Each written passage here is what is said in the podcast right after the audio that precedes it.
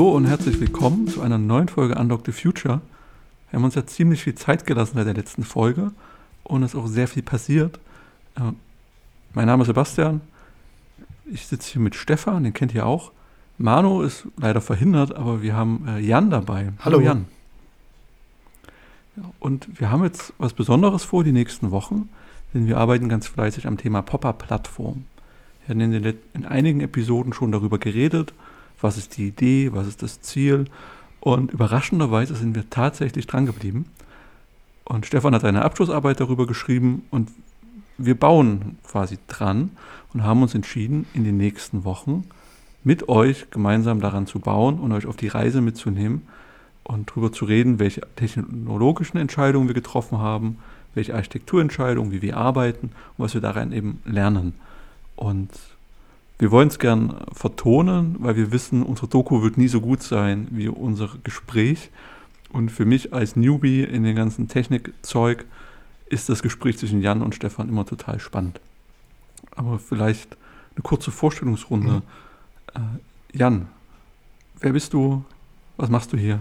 Genau, ich bin Jan. Ähm, ich bin jetzt seit etwa fünf Jahren selbstständig, ähm, als Freelancer so Softwareentwicklung und Beratung viel mit so einem Fokus auf API-Design, Implementierung, hm, grundsätzlich halt so Softwareentwicklung für so Software-as-a-Service-Produkte, ein bisschen DevOps nebenbei. Ähm, und außerdem beende ich gerade noch meinen Master in Data Science, wo ich relativ viel so mit Explainable AI gemacht habe und CNNs. Genau. Ich mhm. kenne euch jetzt, glaube ich, seit vier Jahren schon. Ich glaube auch. 2019, ne? Irgendwie so 19, 20 was, glaube ich. Ja. Hackathon, Albertina, genau, mit ja. Manu. Ja. Genau, und dann immer mal irgendwie zusammen Sachen gemacht. Also, äh, ja, das ist, äh, wir kennen das schon. Genau, Reihe. da haben wir uns ja letztes Jahr bei Data Science Mania wieder getroffen und dann über die ja. Pop-Up-Plattform ausgetauscht. Mhm. Genau, Stefan hat das ja auch für Data Week auch vorgestellt, äh, das Konzept. Das war ein sehr lustiger Vortrag äh, und hat uns auch gut Feedback gegeben. Ähm, Stefan, kannst du noch mal kurz einleiten? Was ist Pop-Up-Plattform? Was ist die Idee dahinter? Warum begeistert dich das so? Ja, es ist überhaupt eine witzige, witzige Story. Ähm, wer uns schon länger verfolgt, weiß ja, dass wir äh, eine IoT-Plattform gebaut haben und immer wieder die Ideen bei uns rumgeisterten, wir müssen doch wieder sowas bauen. Und äh, ja, irgendwie nie Zeit gefunden und äh, dann war ich am Sabbatical und ich hatte aber ja noch eine Diplomarbeit in Wirtschaftsinformatik zu schreiben und hab dann bin dann mit dem Professor rausgekommen, dass ich doch die Arbeit darüber schreibe, eine äh, softwaredefinierte Plattform für äh, Industrie 4.0 Anwendungen zu, zu bauen. Ja, und dann ging erstmal für mich die Recherche los. Was ist denn äh, Industrie 4.0? Was zeichnet das aus? Und da kam ich halt ganz schnell auf den Punkt, was verhindert denn diese Digitalisierung gerade im Industriebereich? Und äh, viele haben keine Strategie, äh, es fehlt das Wissen, es fehlt das Geld, es fehlt so ein anfänglicher Impuls, es fehlen so eine Art, naja, so eine Art Sandkasten, so eine Art Playground, wo man mal was ausprobieren kann. Es fehlt das Lernen in der Praxis. Es wird viel in der Uni vermittelt, aber in den Unternehmen ist dann meistens gar nicht so viel Spielraum zum Experimentieren da. Und äh, für mich war das Thema ganz spannend dann, was macht denn so eine Industrie 4.0 Plattform aus? Also was ist denn der, was ist denn das Domainmodell, was auf ziemlich viel anzuwenden ist? Weil mir war sofort klar, dass das so ein soziotechnisches Problem ist, was so eine Plattform löst. Ähm, du hast eine technische Infrastruktur, auf dem Entwickler arbeiten, um eine so eine Applikation, so eine Industrie 4.0 Applikation ähm, zu, zu realisieren und Kunden dann noch anzubieten. Und äh, aus der Arbeit kam dann halt raus, dass man verschiedene Leute braucht, die Rollen ausfüllen und dass so eine Infrastruktur, äh, dass es dafür relativ, ein relativ schönes Domainmodell gibt, um das zu, zu beschreiben. Und ähm, das ist jetzt auch die Basis für unsere, für die Pop-Up-Plattform. Da wird sich ein bisschen was auch noch wahrscheinlich ändern im Laufe der Zeit. Wir sind da ja auch nicht ganz festgelegt, aber für mich bestätigt sich immer mehr, was ich auch in dieser Arbeit geschrieben habe, ähm, dass jede Anwendung sich auf dieses Domain-Modell abbilden lässt, was dann diese Plattform ausmacht. Und ähm, ja, deshalb finde ich das Thema super spannend und es motiviert mich, das in Technik zu gießen. Du hast jetzt mehrfach gesagt Industrie 4.0, aber es ist ja nicht beschränkt darauf. Also in meiner aktuellen Arbeit im Connected Urban Twins Projekt hier in Leipzig im Referat Digitale Stadt, um da auch mal die zu erwähnen, die das auch supporten aktiv, äh, arbeiten wir nicht mit Industrie 4.0, sondern suchen ja auch Wege, innerhalb von einem festen Organisationsstrukturen Experimentierräume zu schaffen, mhm. wo wir auch problemlos mal was kaputt machen können, ohne das große Rechenzentrum eben zu mhm. stören. Und da haben wir ja auch jetzt in den Gesprächen immer festgestellt, das betrifft ganz, ganz viele Bereiche. Jetzt die, die großen Anbieter und auch die kleinen. Und wenn man auch nur Prototypen machen will. Mhm. Und das fand ich auch sehr interessant, dass wir das erweitern konnten um nicht nur Industrie 4.0. Also je nachdem, äh, welche Literatur man da zu Rate zieht, was Industrie 4.0 ist, ähm, umfassen die Definitionen auch den öffentlichen Sektor mhm. oder, oder nicht immer nur Industrie. Das Industrie 4.0 steht eher so für die industrielle Revolution 4.0. Ne? Und so, was dafür für okay. gesellschaftliche Veränderungen mit einhergehen, technologische Veränderungen einhergehen. Ähm, ist es eher so eine Definitionsfrage. Äh, mhm. Nichtsdestotrotz, das Domänenmodell funktioniert für so eine Dinge halt, wie wir sie machen wollen, äh, recht gut. Ja. Und Jan, mhm. was hat dich äh, so erstmal interessiert dazu, dass du gedacht hast, ey, ich würde gerne mitmachen? Mhm. Mir fallen zwei Sachen ein. Einmal mal wieder was mit Hardware zu machen, ist irgendwie cool. Man deployt immer irgendwie nur in die Cloud und hat damit gar nicht so einen Bezug zur Hardware und weiß nicht, Hardware nur zu Hause mal in der Hand, wenn man sich wie sein Home baut, seinen Home-Server aufbaut. Ähm, aber der andere Punkt, den ich eigentlich spannend finde, ist, ich finde auch im Data Science-Bereich das reine Entwickeln von irgendwelchen Modellen eigentlich gar nicht so interessant wie das Ganze drumherum. Und mhm. es ist, denke ich, relativ simpel, mal eben einen kleinen Prototypen zu bauen, sich lokal auf seinem Rechner mit einem Jupyter-Notebook oder so mal irgendwas zusammenzuklicken. Aber die richtigen Herausforderungen kommen eigentlich erst, wenn man das zum, ja, auf einen Produktivbetrieb heben möchte. Und ich denke, dass die Popper-Plattform dafür halt eben eine super Umgebung bietet, um halt genau das mal zu erproben und dann die typischen Herausforderungen zu stoßen, die man dann halt eigentlich hätte. Ja. Das ist ja eines dieser Ziele, die wir haben, dass es genauso anfühlt wie das Produktivsystem. Also es ist praktisch das Produktivsystem in klein oder in, ja, mit einem Label davor, wo Prototyp steht. Aber im Kern ist es wahrscheinlich dasselbe Zeug wie Produktion, nur ist kein 24-7 Betrieb dahinter. Also da ist kein DevOps-Team, das immer guckt, ob alle Ampeln grün sind und so. Das ist gerade mein Verständnis mhm. davon. Ähm, ich denke halt allein schon, dass wir jetzt zum Beispiel drei Nodes benutzen und man nicht mehr nur auf einem Rechner entwickelt. Muss man halt auch bei der Softwareentwicklung ja. ganz andere Sachen beachten. Wenn man nicht mehr, mehr einfach nur auf dem Worker lokal immer speichern kann, sondern sich halt wirklich Gedanken machen muss, wie man ja, die Datenbank verteilt und sowas. Mhm. Okay, okay. Also, jetzt haben wir gesagt, wie das entstanden ist und ich weiß noch das erste Treffen mit Stefan im auch im Winter vor einem guten Jahr, wo wir dann so ein Bild gemalt hatten. Da kamen dann diese drei PCs vor, dann kam Mars vor, Juju, Kubernetes und so weiter. Und dann haben wir lange die Idee halt vor uns hergetragen und jetzt hat das in den letzten Wochen schön Schwung ge geholt, schon gekriegt. Und wir haben erst mit dem Onboarding angefangen, was so ein Team eben macht. Ähm, Stefan, was sagst du immer, wenn so ein Team beginnen muss? Also ich weiß, es gibt so zwei Regeln, wie du sagst. Wie kommunizieren wir? Das ist eine Regel. Und die zweite habe ich schon wieder vergessen, aber wahnsinnig wichtig. Wie will man zusammenarbeiten? Also, äh, ja. das ist nicht nur mit Teams. Auch ich habe ja dieses Jahr oder letztes Jahr besser gesagt einen neuen Job angefangen, bin jetzt seit neun Monaten bei Kumbus. Und äh, egal mit wem man da jetzt zusammenarbeitet, man kann sich erstmal nicht unbedingt auf Organisationsstrukturen verlassen, die da sind, ähm, sondern man arbeitet ja mit Leuten zusammen und man klärt im ersten Gespräch, wenn man sie so kennengelernt hat, bisschen Smalltalk, ähm, wie man, will man kommunizieren? Ne? Das ist ganz unterschiedlich mit dem einen. Kommuniziere ich über Teams, der andere will einen Termin eingestellt haben. Es ist, es ist halt ganz wichtig und so äh, erfolgsentscheidend. Und wie will man zusammenarbeiten? Also das heißt, auf welchen Artefakten will man arbeiten? Wenn man, gerade wenn man viel Denkarbeit macht und äh, Ideen zusammenträgt, der eine, mit dem kann man das gut in Confluence machen, hat ganz klar eine Confluence-Seite oder Unterseiten, also ganz klare Artefakte. Oder man hat ein Miro-Board oder man hat äh, eine Präsentation, an der man zusammenarbeitet. In manchen Fällen hat man auch eine Hardware, an der man zusammenarbeitet. Die braucht dann einen Ort, hm, wo, die, wo die steht. Deshalb sind das zwei, zwei sehr wichtige Dinge, die man bereden muss. Also da muss man jetzt kein Protokoll oder so machen. Ähm, ich finde es nur wichtig, ähm, dass man dem anderen das sagt, dass das wichtig und erfolgsentscheidend ist und dann das einfach festlegt. Ne? Ja. Ja unser Setting ist ja so, wir haben ein Miro-Board, wo wir uns erstmal definiert haben als Gruppe. Also wer sind wir, was ist Ziel, ein kleines Maskottchen drauf und ein bisschen Orga geklärt. Nämlich haben wir gesagt, wir haben einen Meetingraum, dem treffen wir uns auch gerade, also einen virtuellen Raum. und auch so Regeln festgelegt. Wir wollen in, einem, in einer Art zwei Wochen Scrum arbeiten oder so einem agilen Zyklus arbeiten. Und es müssen immer zwei Leute vom Team da sein, um so ein Review durchführen zu können, eine Entscheidung zu treffen. Und war uns dann auch wichtig, das mal niederzuschreiben, wie wir da arbeiten wollen. Und wir nutzen Trello-Board, wo wir unsere Aufgaben planen und möglichst stringent eben durchgehen.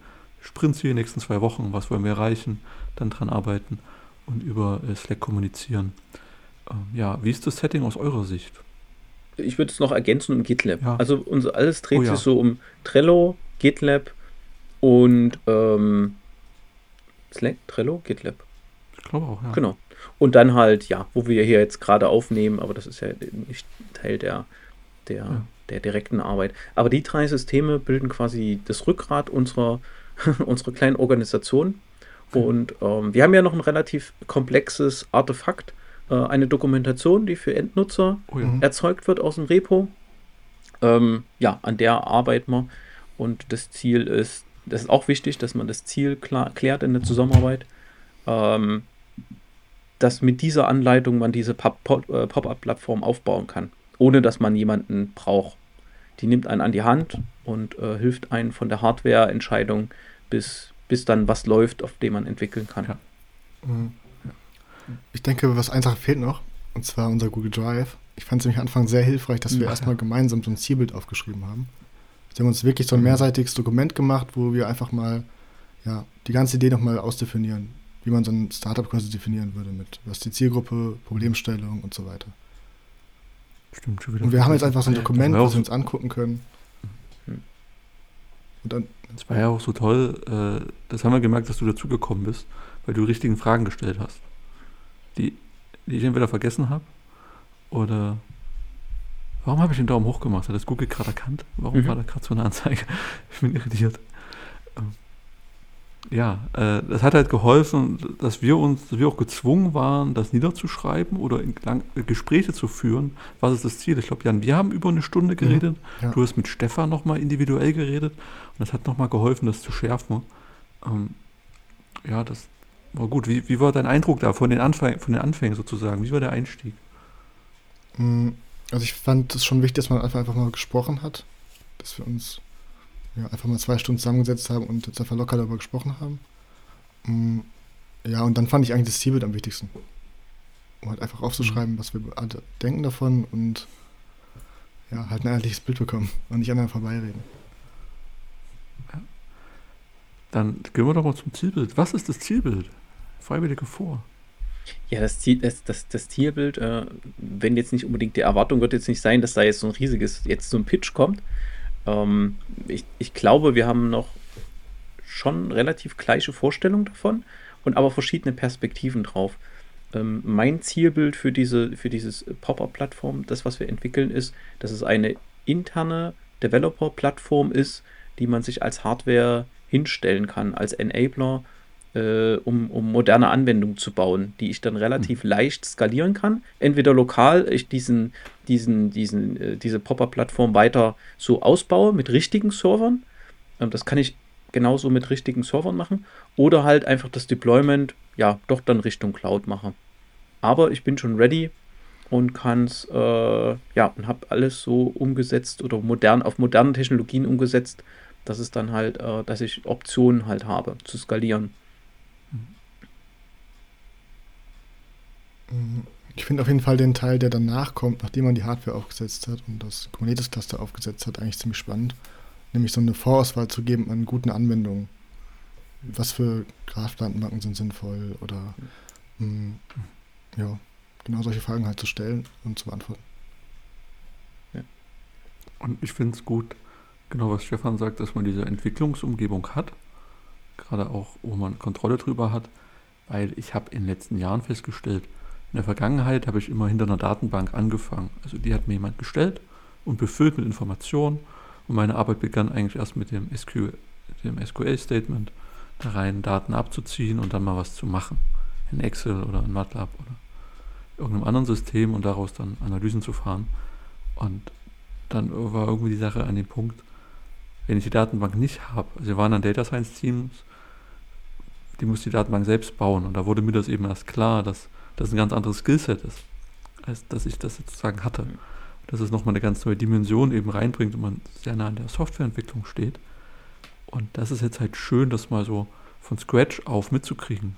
Ah, okay, jetzt diese magische Cloud, dieses magische Kubernetes-Cluster, die Nodes, die immer mal abrauchen und da sind und äh, das kann man versuchen zu kontrollieren und wenn es kaputt ist, ist nicht schlimm, weil das steht links neben mir im Raum.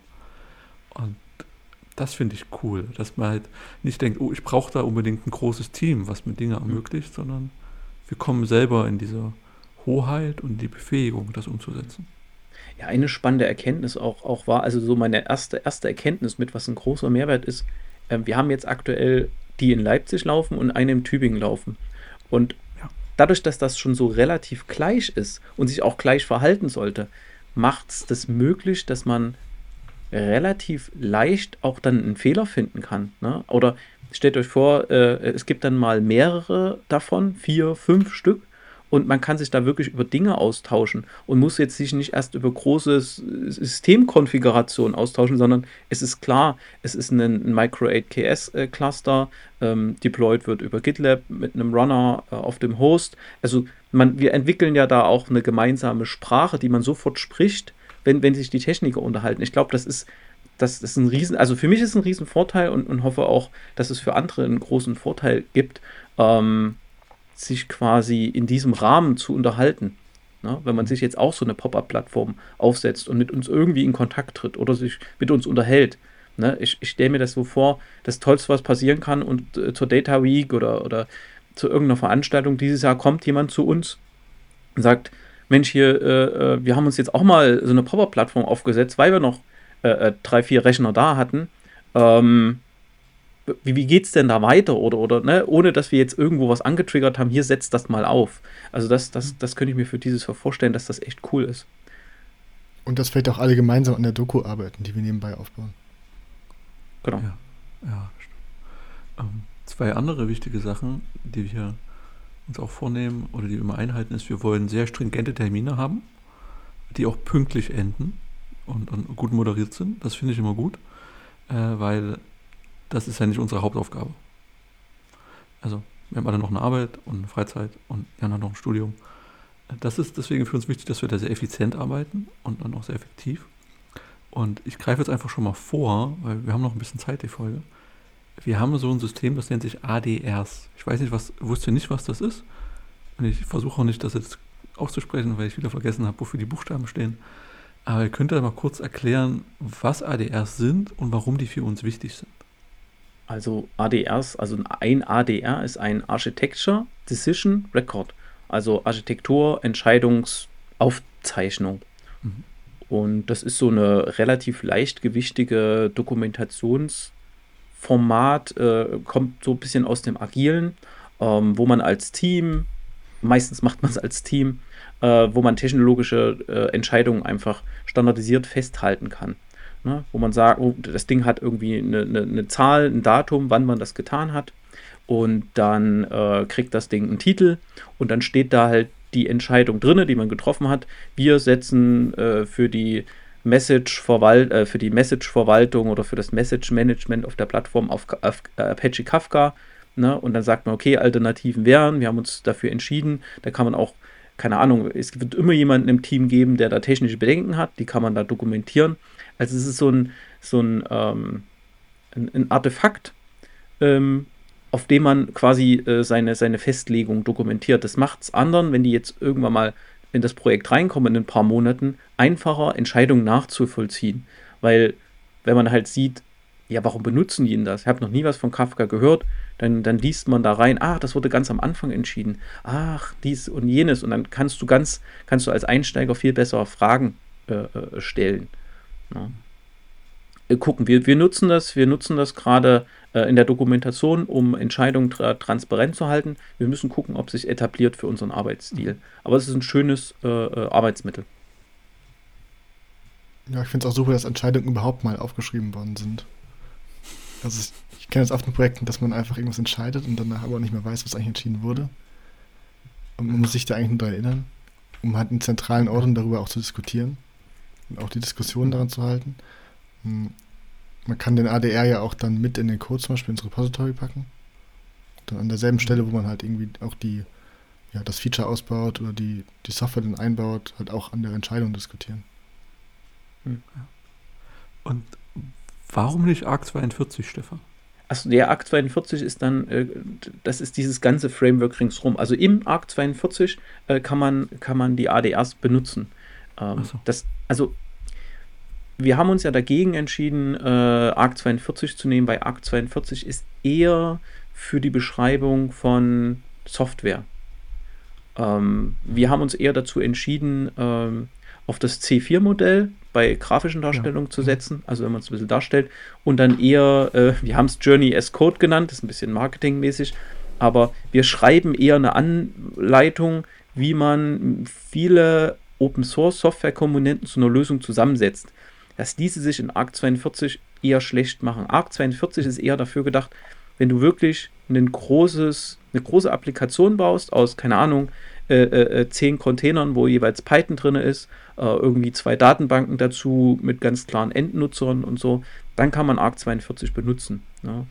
Ähm, aber äh, in unserem Fall ähm, wollen wir eher den Leuten so eine Anleitung an die Hand geben, wie sie es aufsetzen können. Dass für sie selber quasi die, ähm, das, was man vielleicht in ARC 42 schreiben würde, so diese statische Abbildung, dass das selber bei den Leuten im Kopf entsteht, ne, wenn sie es einmal selber aufgesetzt haben. und so war unsere erste ADR auch, dass wir ADRs benutzen. ist auf der Website zu finden. Genau. Ich denke, das reicht für die erste Folge. Wir haben ein Zielbild definiert, uns kurz vorgestellt und schon mal erklärt, wie wir arbeiten. Und in der nächsten Folge geht es dann zum Thema Hardware. Jan hat es ja auch schon angeteasert. Äh, was machen wir mit Hardware? Wie haben wir die ausgewählt? Und ja, wie waren die ersten Schritte damit? Ich glaube, da haben wir auch ein paar lustige Sachen zu erzählen. Danke euch. Dankeschön. Danke.